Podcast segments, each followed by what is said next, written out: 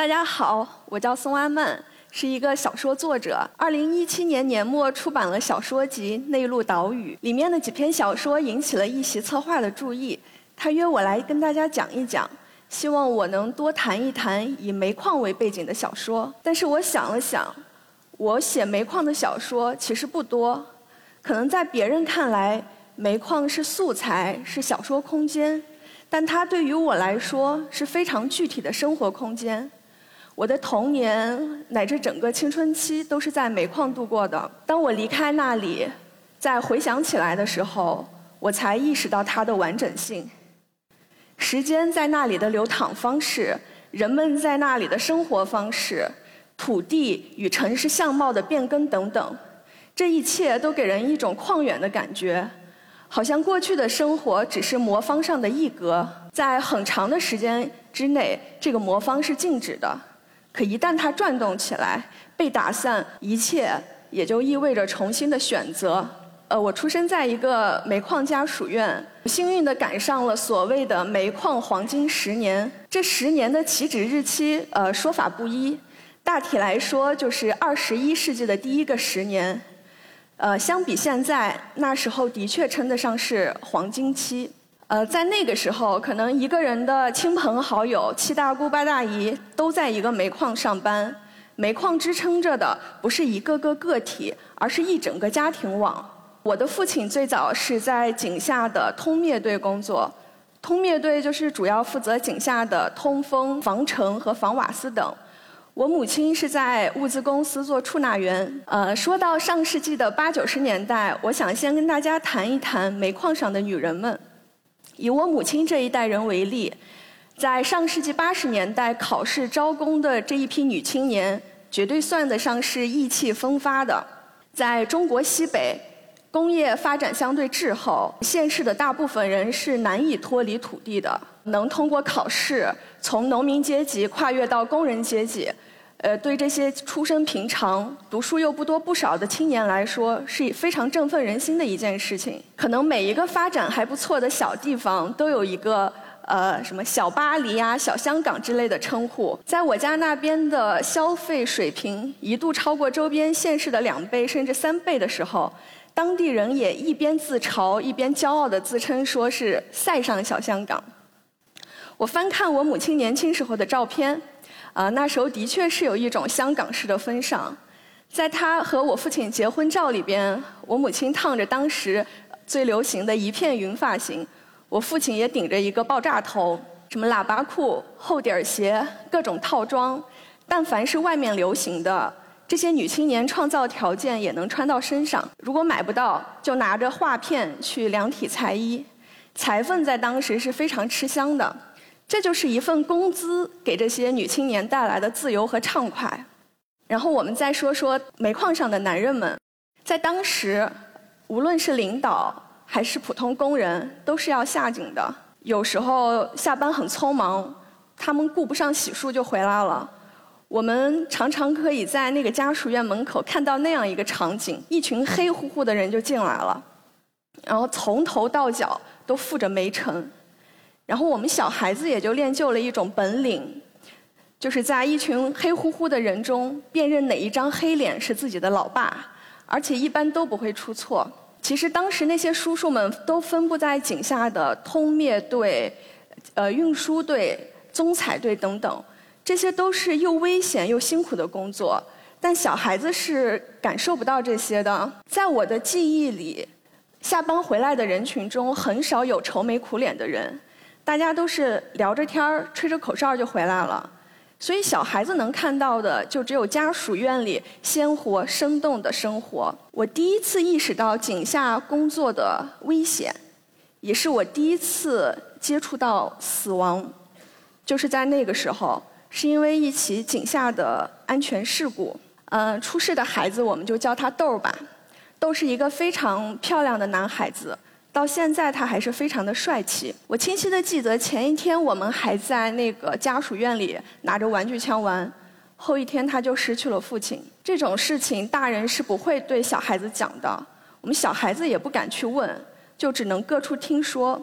据说是豆儿的父亲在井下作业的时候被卷进了皮带，死亡就意味着那个和蔼幽默的叔叔没掉了，我们的好朋友豆儿没有父亲了。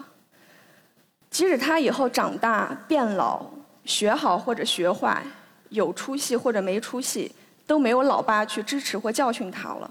那时候大家都在一个大院里，走动都非常的频繁。我对他家本来是非常非常的熟悉，但就在这件事情发生之后，我觉得他们家那一层楼都发生了巨大的变化，一切都变得陌生了。再后来，我的朋友豆儿有了新的家庭，有了新的爸爸。一家人也过得非常的开心。假如你问一个在煤矿长大的孩子，你的理想是什么？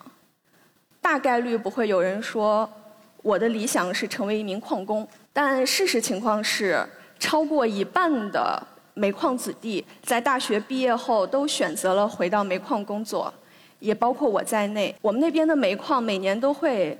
解决一批应届毕业生的就业，呃，父母们为了保险起见，都会把自己的孩子叫回去报名。呃，我爸妈跟我说的时候，我正在准备研究生入学考试，当时也是一种飘着的状态，我就回去交了材料。等我考完研，回去就报到上班了。我当时被分配在矿灯充电房，这个岗位一般都安排女工，因为她的工作性质非常的简单，收灯、发灯。然后给灯充电。一般矿灯房都离井口不远，工人们换好工装就会拿着他们的灯牌来领灯。等到他们下班的时候，再拿着他们的矿灯来交换他们的灯牌。人灯灯牌是统一编号的。我刚工作的时候非常的紧张，因为我觉得自己还不错的东西，比如说文学的创造力、鉴赏力，以及我读过许许多多的书。在那个地方都失效了，而一个人的能力在于你是否看一眼就记住十多个灯牌上的号码。跟我一个班次的同事，大多都已经在岗多年，业务非常的熟练。其中有一个老员工，他在这个岗位已经将近二十年，他可以一眼记住三十个这样的灯牌上的号码，然后他每次折返，那个胳膊上就会挂满了灯，而我就得一趟一趟跑，一个一个找。然后当我动作慢的时候，那个工人就会等得不耐烦，就会敲窗或者吹口哨，然后我就会越来越紧张，越紧张就越找不到灯。但作为一个散落在矿山里的文学青年，我对这份工作自然也有着一种浪漫的幻想。我是一个发灯的人，一个矿灯头上一盏灯，一盏相关姓名的灯，而我是一个发灯的人。但是在上夜班的时候，偷偷睡着，被交灯的人敲醒的时候，在机械的多次往返于窗口和灯架的时候，这种浪漫的幻想是没有的，有的只是无比清晰的当下，还有那种对未来彻彻底底的迷茫。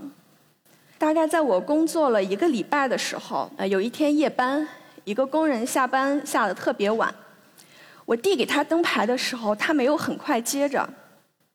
他站在那里看着我，呃，问我说：“你认识我吗？”我非常努力的在想他是谁。那个玻璃上开了一个窗口，就是方便我们递灯牌，大概这么大。他非常费力的把自己的脸从那个窗口伸进来，想让我看清楚他的长相。然后我看着他那个脖子非常用力的梗在那里的时候，我非常的自责。因为我真的一时实在是想不起来他是谁了。他看我蒙住了，他就说出了自己的名字。哦，那是一个呃，在初中的时候非常熟悉的名字，在那个还讲究什么江湖情谊、兄弟义气的时候，呃，他是鼎鼎大名的。他整了整自己的那个工装的领子，问我说：“你怎么也回来了？你成绩那么好，怎么想也没想着你会回来。”我已经想不起来我们当时聊了一些什么内容，但他说的那些话都是相当的苦涩的。我们十多年没有见，呃，但在这里见着了，一个在下井，一个在发灯。我看到他惊讶，大概是因为在我认识他的时候，他属于那种敢做敢当、天不怕地不怕、混得特别开的人，而他看到我在这里惊讶。可能是因为是那种周一会在国旗下讲话的那类好学生吧。我们都曾经以为彼此大有空间可为，但是在这里见到了。后来我也跟一些同学呀、朋友聊起我在煤矿工作的这个短暂的经历，我听到最多的问题是问我说：“你是去体验生活的吗？”我想了想说：“不是。”可能我们常有那样的感觉，当一段已经完成的生命阶段放在那里的时候，它确实比较具有戏剧性。可是，当一种生活它处于未完待续的模式的时候，你是不会觉得它有多么的特殊的。你在当时，我也不知道我能不能考上研究生，那就是我的工作，我的日常。以前也有人在一席讲过，呃，东北的老国企在兴盛时候的一个样貌。煤矿好的时候是差不多的，煤矿不好的时候也是差不多的。我家那边的煤矿后来进行了一些改革重组。企业性质发生了变化，但是对于普通工人来说，都是一样的。五一我回家的时候四处转了转，那些高档的餐厅、娱乐场所生意已经大不如从前，煤卖不出去，呃，奖金发不出来，工资越来越低。我观察到我家煤矿那边，呃，解决这个问题的主要有两个办法，一个是消极的，一个是积极的。我们先说积极的。积极的就是引进人才、更新技术和设备，可是这实施起来远不是说起来那么简单，所以消极的办法就衍生出来了，那就是给井下工人放长假，就是说井下不生产了。相比前一种，这一种更立竿见影，因为放假还有工资低，许多工人不得不考虑搞一些副业，但是很少有人真的有魄力把这个可以养老的饭碗彻底丢掉。与此同时呢，每年又有大量的人来到这里工作，这其中绝大部分都是年轻人。我讲一个我表弟的例子，因为他可以代表一批年轻人的样貌。呃，我表弟大学毕业后回到了煤矿工作，他在大学读的是文科，等了几个月之后，等到了煤矿解决应届毕业生就业，他就进去了。男生一般分配到煤矿的时候都是在井下的。除非你有非常硬的背景关系，否则一旦分配了是很难再调上地面的。我表弟被分配在夯修队，呃，三班倒早中夜。夯修队就是负责疏通井下的夯道的，活最重的时候，一人一天要挖四米多。然后井下的土地其实是非常的复杂的，石头、石板、金属板都镶在那个地里。所以工作起来用的都是蛮力，刚工作的年轻人基本上都是含着眼泪、咬着牙把自己的那一段完成的。你要是挖不完，影响了别人下班，一些老工人都会用很难听的话骂你。年轻人脸上挂不住，一般都会非常努力的把自己的那一段挖完。我表弟还不到二十三岁，已经是两手的老茧，而且他那个工作吧，有时候是早晨下去。晚上再上来，他拥有的只有夜晚，是漆黑的。下井的工人们非常喜欢，呃，从井下上来之后聚在一起喝酒，呃，这个喝酒是非常非常频繁的。所以矿区的酒吧、烧烤店特别多，生意也非常的好。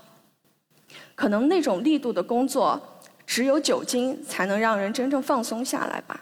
后来，我弟弟是因为有一个机会参加了政府的项目去援疆了，呃，也是背井离乡的，呃，但是这是一个家世普通的成年男人自己做出的选择。还有一类年轻人，也是每年到煤矿的批量最大的一批年轻人，官方称为农民轮换工。这些年轻人一般签的都是固定的期限合同，呃，一般签五年，合同一到期就自动解约。这些年轻人干的都是井下最基层、最辛苦的工作，而且据我观察，其实这些年轻人里面不光是来自于农村，也有一些退伍后自主择业的军人，还有一些在大城市漂了好多年，然后又回来的年轻人。跟大家讲了这么多，其实也都是我个人的一些记忆和观察。煤矿的兴盛和衰败是同时进行着的。这取决于你站在怎样的角度和立场去观察它。对比一些题材非常鲜明的作家，我写煤矿的小说其实并不多，因为我喜欢感受个体。有些人无论他处在怎样的地域，从事着怎样的工作，其实他面临的困惑是一样的，他感受到喜悦的方式也是一样的。有许多文学、影视作品都在讲述发生在煤矿里的故事，比如盲井、地心营救等等。可是这些以矿难、死亡为叙事核心的故事，越来越难以吸引到我，因为这不是我观察到的煤矿的一个现状。但当我看到电影《山河故人》的时候，我感到非常的欣喜，因为煤矿在这个影片里只是一个承载人生老病死的空间，它本身并不是有多么的特殊，而我曾经就生活在这样的一个空间里。我甚至在电影里看到了许多我认识的人，我认识那些缺憾的性格，认识那些吊诡的命运，认识那些人的自卑与倔强。